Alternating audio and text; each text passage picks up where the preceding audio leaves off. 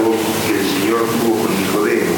Al principio fue un, un diálogo y un monólogo, donde el Señor se extendió sobre varios temas, los más importantes de la revelación, la unidad y dignidad de Dios, la encarnación del Verbo de Dios, el sacrificio de Cristo y nuestro nuevo nacimiento por la gracia.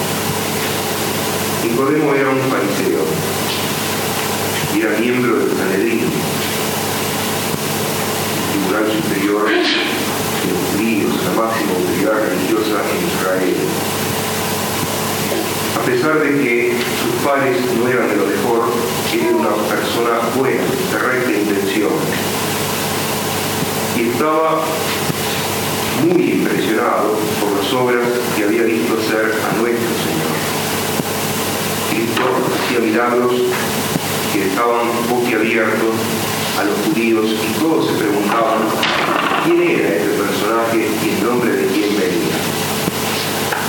Nicodemo va a ver al Señor de noche, tal vez porque buscaba un coloquio más tranquilo, pero mucho más posiblemente, simplemente para no perder prestigio ante los demás, ante los judíos importantes, porque de entrada los judíos, los principales de la nación judía, comenzaron a mirar con malos ojos al Señor.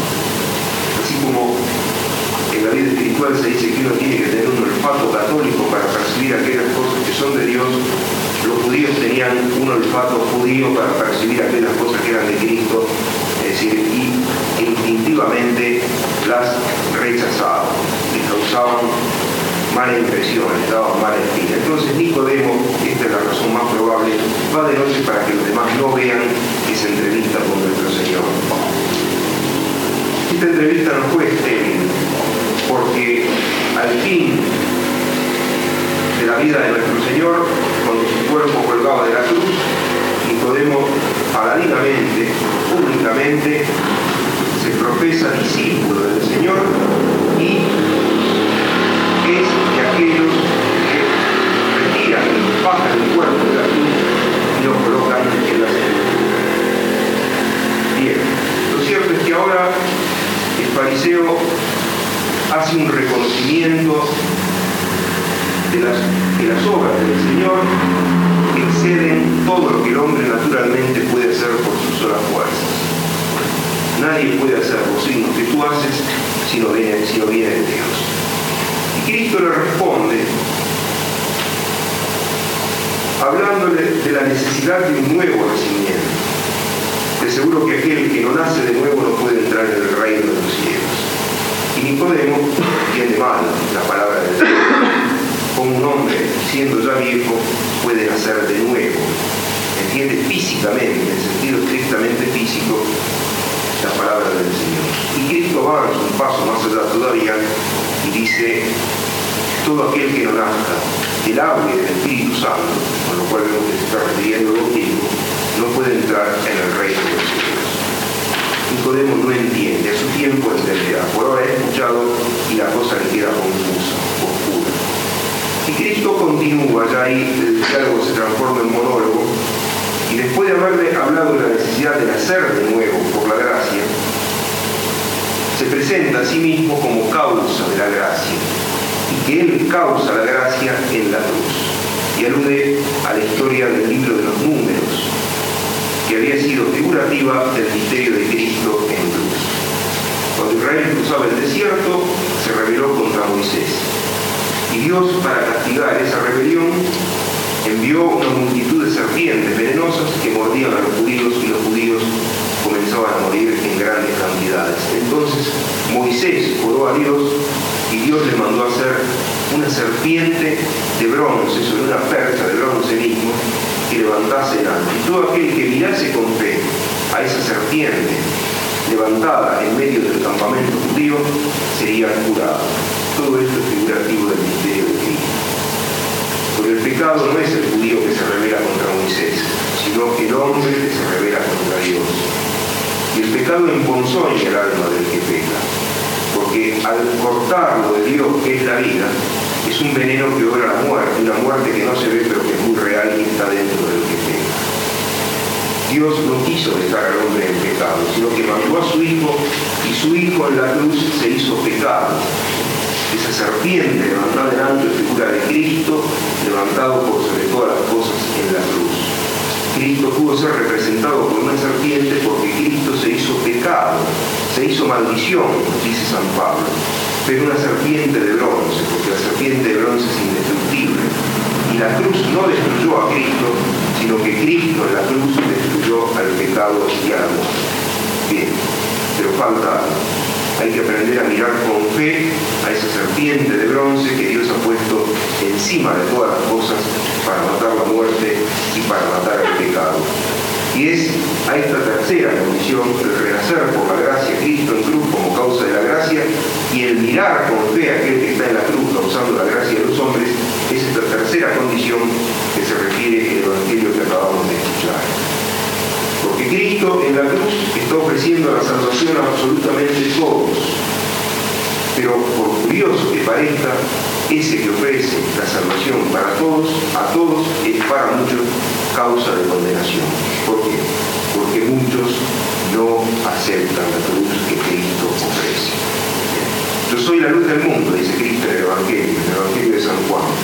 Dice, pero he venido para un juicio, para que los que no ven, vean y para que los que ven no vean. O sea, para que aquellos que reconocen que están en las tinieblas, porque están separados de Dios, cuando encuentran a Él lleguen a ver. Y aquellos que creen que tienen ojos de lince y se arreglan perfectamente y no necesitan de la luz y de la salvación que Dios les ofrece, esos se queden sin ver. Se queden sin ver qué cosa.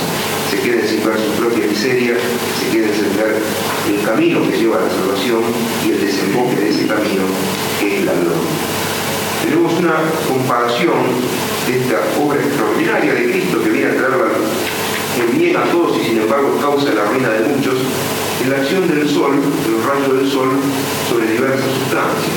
El sol es uno y la luz y el calor del sol es uno, y sin al barro lo endurece y a la cera la blanda. ¿Por qué? Por las distintas disposiciones de uno y de otro. Lo fundamental para recibir la luz de Cristo es la disposición de nuestro corazón. San Pablo dice, la luz de Dios ha brillado en nuestros corazones. Pero Cristo también, para los judíos que se cuidaban tanto de las cosas exteriores, dice, es del corazón del hombre de donde procede toda maldad. Es el corazón el que deja pasar o no la luz que Dios nos ofrece en Cristo y en Cristo crucificado. La dejo pasar si por encima de todas las cosas amo la verdad.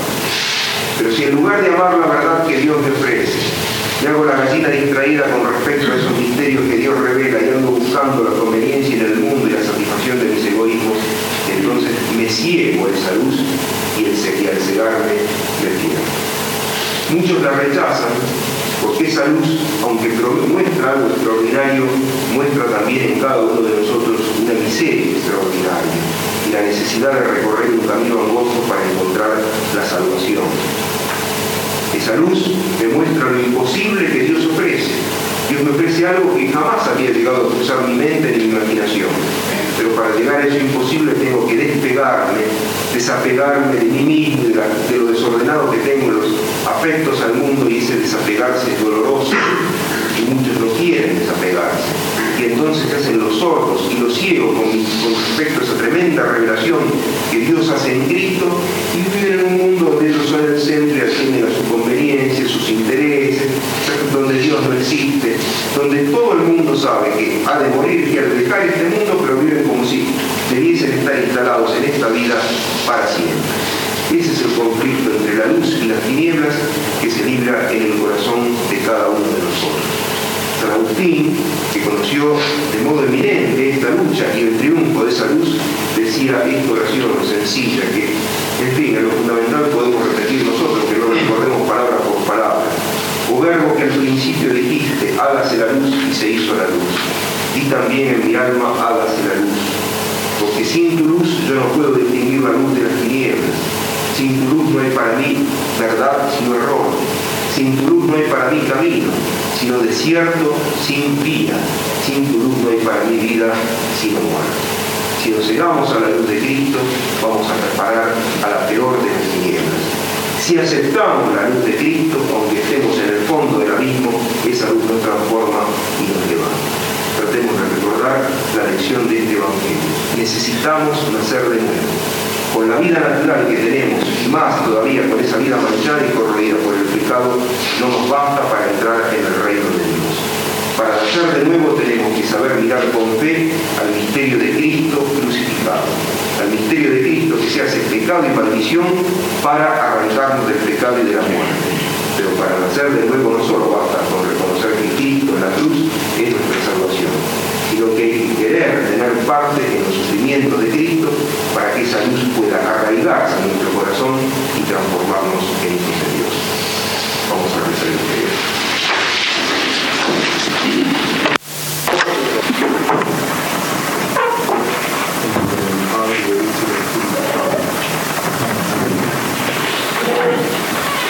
Como dice el Evangelio, este es el segundo milagro que obra nuestro Señor. Lo obra después de la primera excursión a Jerusalén. Nuestro Señor cambió el agua en vino en Caná, fue luego a Jerusalén, donde limpió el templo, como he leído el mismo pasado. Allí conversó con Nicodemo, de vuelta hacia el norte, en la zona de Capernaum, Galilea, encuentra en la montana y en Caná recibe la visita de uno que el Evangelio llama régulo. Régulo es especie de resuelo, significa alguien que está en la corte, tiene contacto con el rey. No había rey de los judíos en aquella época. Eh, con seguridad se trataba de alguien de la corte de Herodes. Este hombre tenía el hijo enfermo y pide a Cristo que vaya a su casa para curar El Señor hace una reflexión amarga, no los milagros, no creeréis. Cristo hizo milagros, pero no los hacía para promover el gusto malsano por lo espectacular de los judíos. Los judíos amaban más los milagros que atender a la enseñanza de los milagros.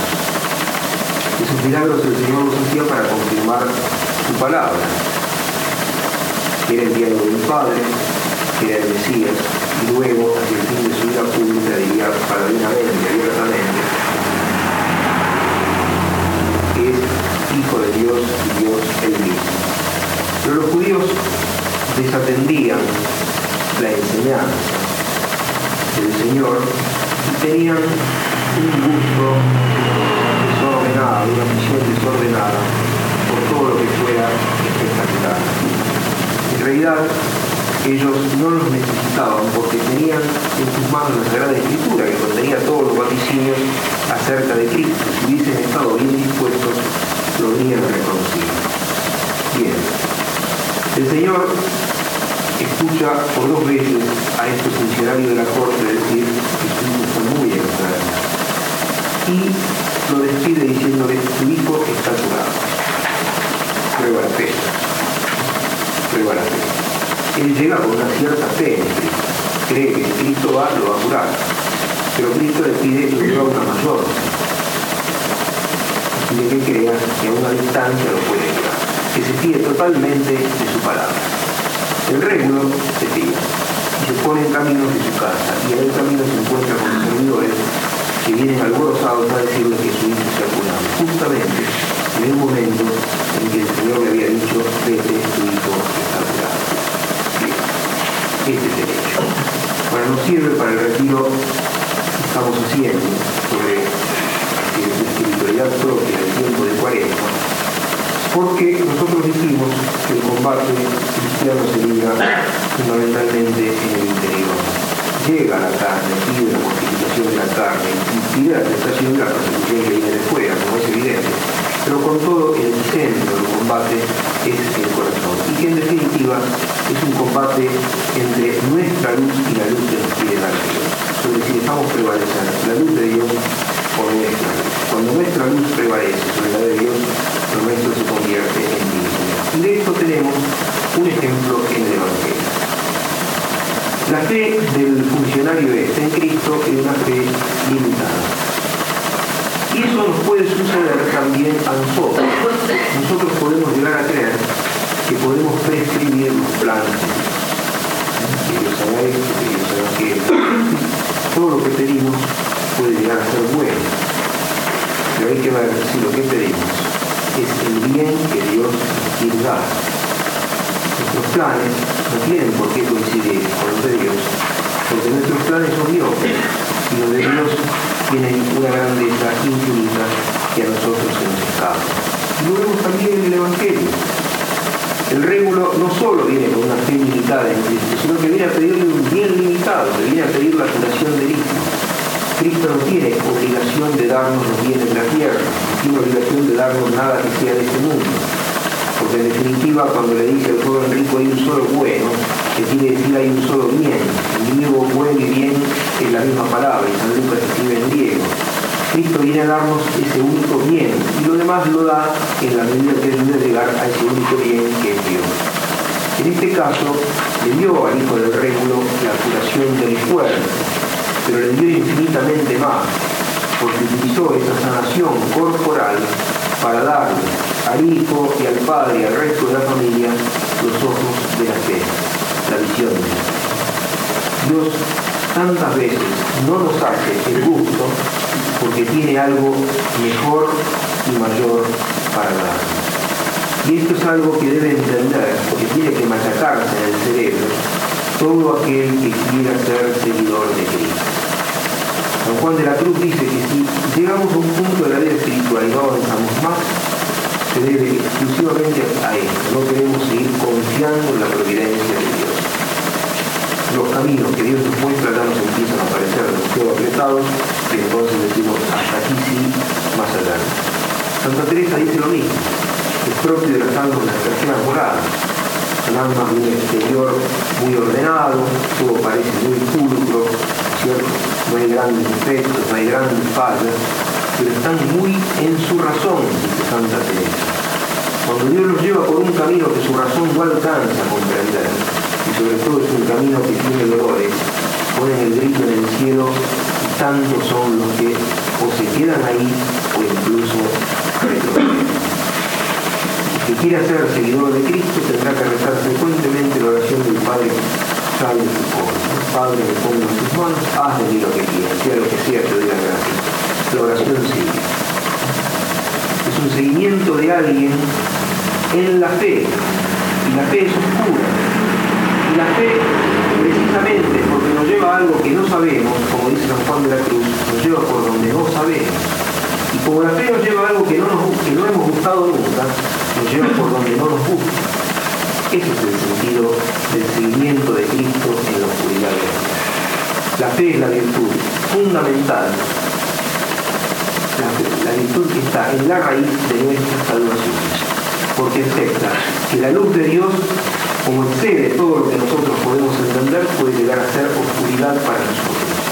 Y el que verdaderamente cree esto y acepta verse envuelto por esta oscuridad, es capaz de seguir a Cristo por ese camino estrecho que desemboca de repente en un don mayor y mejor que él había atinado a pensar o imaginar. Si nuestros planes chocan con los caminos de la providencia de Dios, ello se debe a que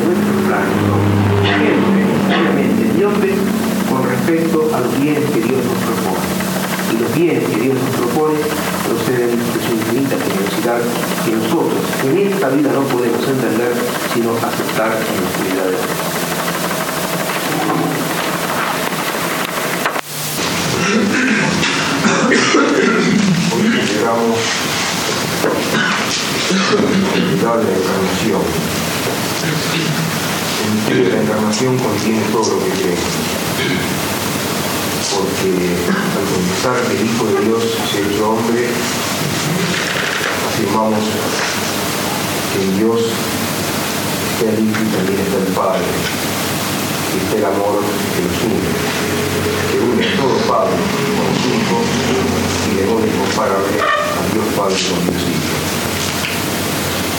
Y afirmamos también toda obra redentora de la creación, redención y santificación de Dios, porque el centro de todo es Cristo. Como ustedes saben, la encarnación tuvo lugar en Nazaret, un lugar remoto, poco notorio.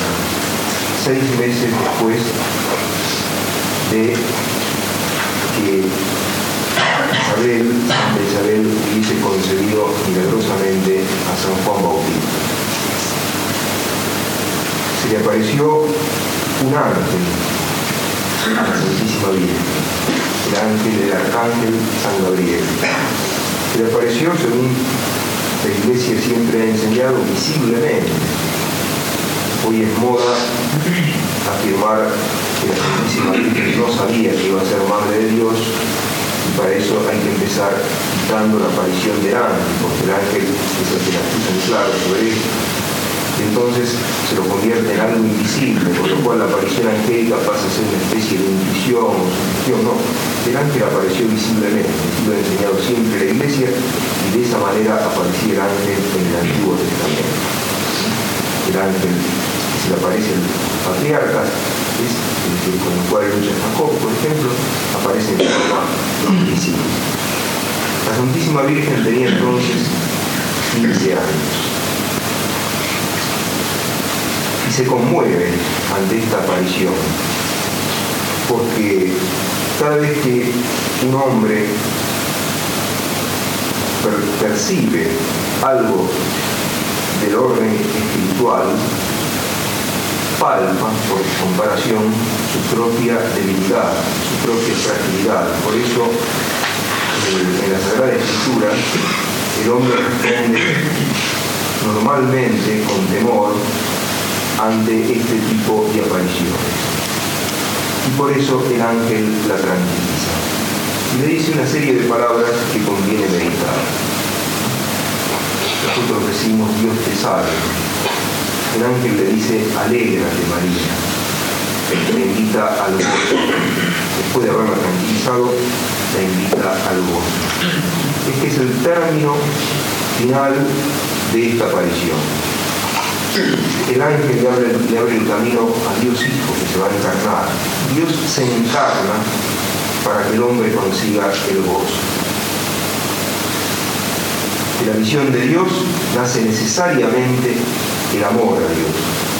Y cuando el alma de la criatura espiritual posee al bien que ama, posee a Dios visto cara a cara, la primera consecuencia necesaria y eterna es el gozo. Eso lo enseña la teología. Está en consonancia con la primera palabra en el misterio de la encarnación. Gózate o María, llena de gracia la gracia es aquella realidad que Dios injerta en nuestras almas y que nos pone en movimiento hacia Dios mismo. Llamarla llena de gracia está diciendo que posee la gracia de un modo incomparable. La iglesia enseñará después que es mediadora de todas las gracias y justamente porque fue plena de gracia, colmada de gracia, la Virgen María fue concebida sin pecado original, la Virgen María no pudo ser retenida en la muerte, sino que fue transportada al cielo. No había en ella nada que tuviese algo que ver con el pecado. Y como la muerte y la corrupción son consecuencias del pecado, simplemente murió para imitar a su hijo, pero la muerte no la pudo retener y sube junto al hijo donde está el hijo para participar de su gloria. El Señor está contigo, no solo desde ahora, sino desde toda la eternidad.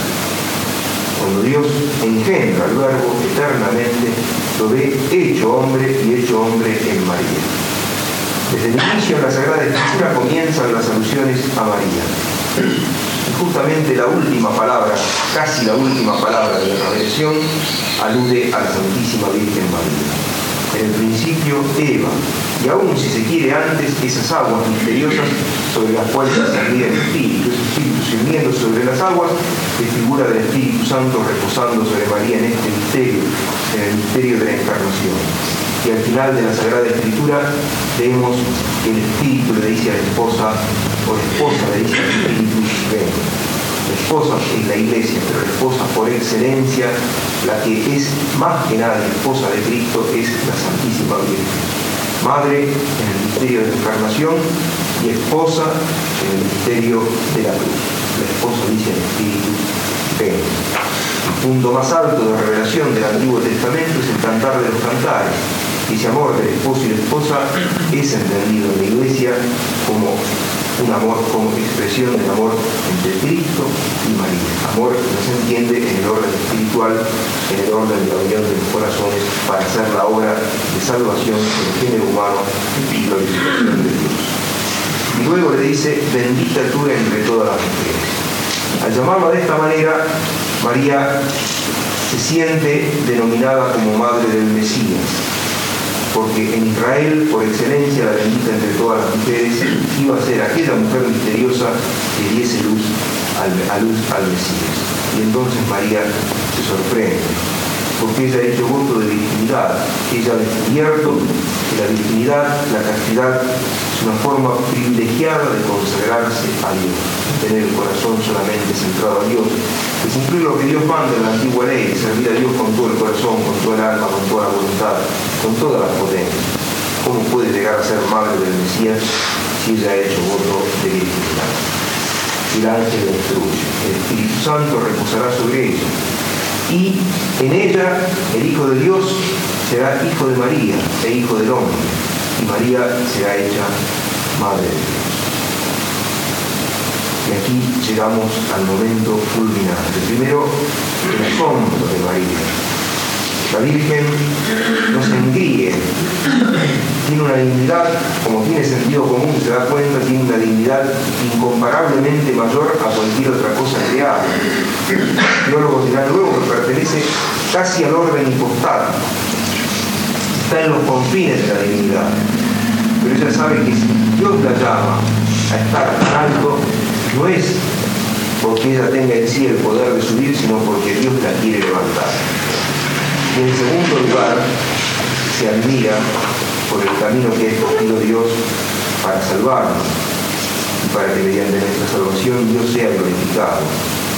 Porque Dios es el omnipotente y María entiende que va a recibir para vivir al mundo en la debilidad. Y Dios, que por ser omnipotente lo puede hacer todo, María entiende que le pide la colaboración a ella, así también como nos pide la colaboración a cada uno de nosotros para salvarnos, para ayudar a salvar a los demás. Ese es el misterio que María percibe en la encarnación. No tanto su dignidad que reconoce, sino que queda estupefacta, asombrada ante los caminos de Dios. Y María da su consentimiento. Yo soy esclava del Señor el principio de la historia de la salvación, justamente cuando se fue el primer paso de nuestra tradición, un diálogo entre un ángel y una mujer. El, ángel consiguió hacer caer a la mujer llevándola a la soberanía. Ahora un nuevo diálogo entre un ángel y una mujer. El ángel mueve a la mujer a dar el paso primero hacia nuestra salvación, llevándola hacia la humildad. María entiende la estrategia de Dios los planes de Dios. Dios se hace hombre, como dice San León Vamos, sin dejar de ser lo que era, comienza a ser lo que no era. Se hace capaz crucis, capaz de la cruz, de tomar una naturaleza humana. En María se hace capaz de sufrir y de morir. Este es el misterio de la encarnación. Hoy se cumple un año de dos acontecimientos para nosotros sumamente importantes. En primer lugar, la consagración del mundo al Inmaculado Corazón de María. Nunca el mundo ha estado tan mal como está en el día de hoy. El demonio es abiertamente hecho objeto de culto y Dios es abiertamente odiado festivales de rock, que no son los festivales de rock, se rompen cruces. Y en realidad el gran objetivo de la política, de la economía, de la cultura, en todas partes, es extirpar a Dios del alma Bien, la iglesia responde a este odio a Dios, que es más un pecado del infierno que de la tierra, consagrando el mundo al Inmaculado Corazón de María. El mundo vuelve a pesar como una realidad trágicamente dolorosa sobre el corazón de María, como empezó en la cruz. Y así tenemos esa paradoja increíble que se entiende solo la luz del amor de Dios, que mientras el mundo odia, la Virgen soporta el peso de ese dolor sobre su corazón para revivir. Dentro de poco, si Dios nos pone la mano, tendremos el triste privilegio de ver en nuestro país la exhibición de la película Dios te salve María. Entre los hombres buscan es decir, embarrar la figura de la Santísima Virgen, la Santísima Virgen extiende a nosotros. Hoy el sacrificio del Calvario que costó a ella el martirio moral, la espada que atraviesa el corazón, para que la gracia de Cristo nos convierta nuevamente en hijos de Dios. Es increíble, pero es verdad. En segundo lugar, hoy se cumple un año de la iniciación de actividades en el seminario. Aunque el seminario fue inaugurado oficialmente el 15 de agosto, hoy hace un año celebramos la misa pidiendo a Dios las gracias que necesitábamos para recibir, para iniciar las actividades. El seminario está muy próximo al misterio de la encarnación, porque el seminario es como un seno un seno donde la naturaleza humana es hecha Cristo sacerdote, que parece al seno de María. Pero para que el seminario realice este misterio que se obró en el seno de María, cada uno de nosotros tiene que entender ese milagro de docilidad del corazón de María. San Bernardo dice que la Virgen concibió antes a Cristo con el corazón que en su seno. El corazón de María, en pocas palabras, es un corazón que se deja vulnerar por el amor de Dios. El amor de Dios es increíble, pero rebota tantas veces contra nuestra cerrazón, contra el grosor del lastre, del sarro que depositamos en las paredes del corazón. No nos hacemos penetrables a esa luz, a ese fuego que nos quiere invadir para transformarnos por dentro conocemos a Dios, hacemos mil actos exteriores de adhesión a Dios, pero en lo profundo del corazón seguimos siendo nosotros mismos. Y en lo profundo del corazón, en las capas más hondas de nuestro yo, está ausente Cristo. El corazón de María es todo lo contrario. Es vulnerable al amor de Dios.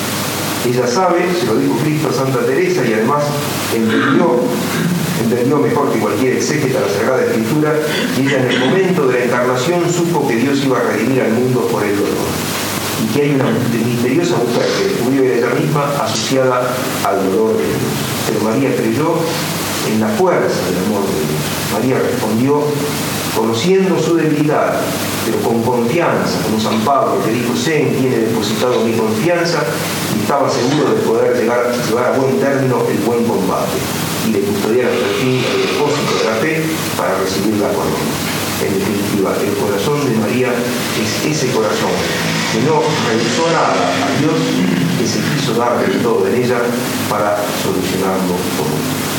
El seminario se nos hará, o hará cada uno de ustedes, Cristo sacerdote, si llegan, si todos llegamos, porque también nosotros necesitamos a penetrar en el secreto de María, que es el del corazón de María vulnerable al amor de.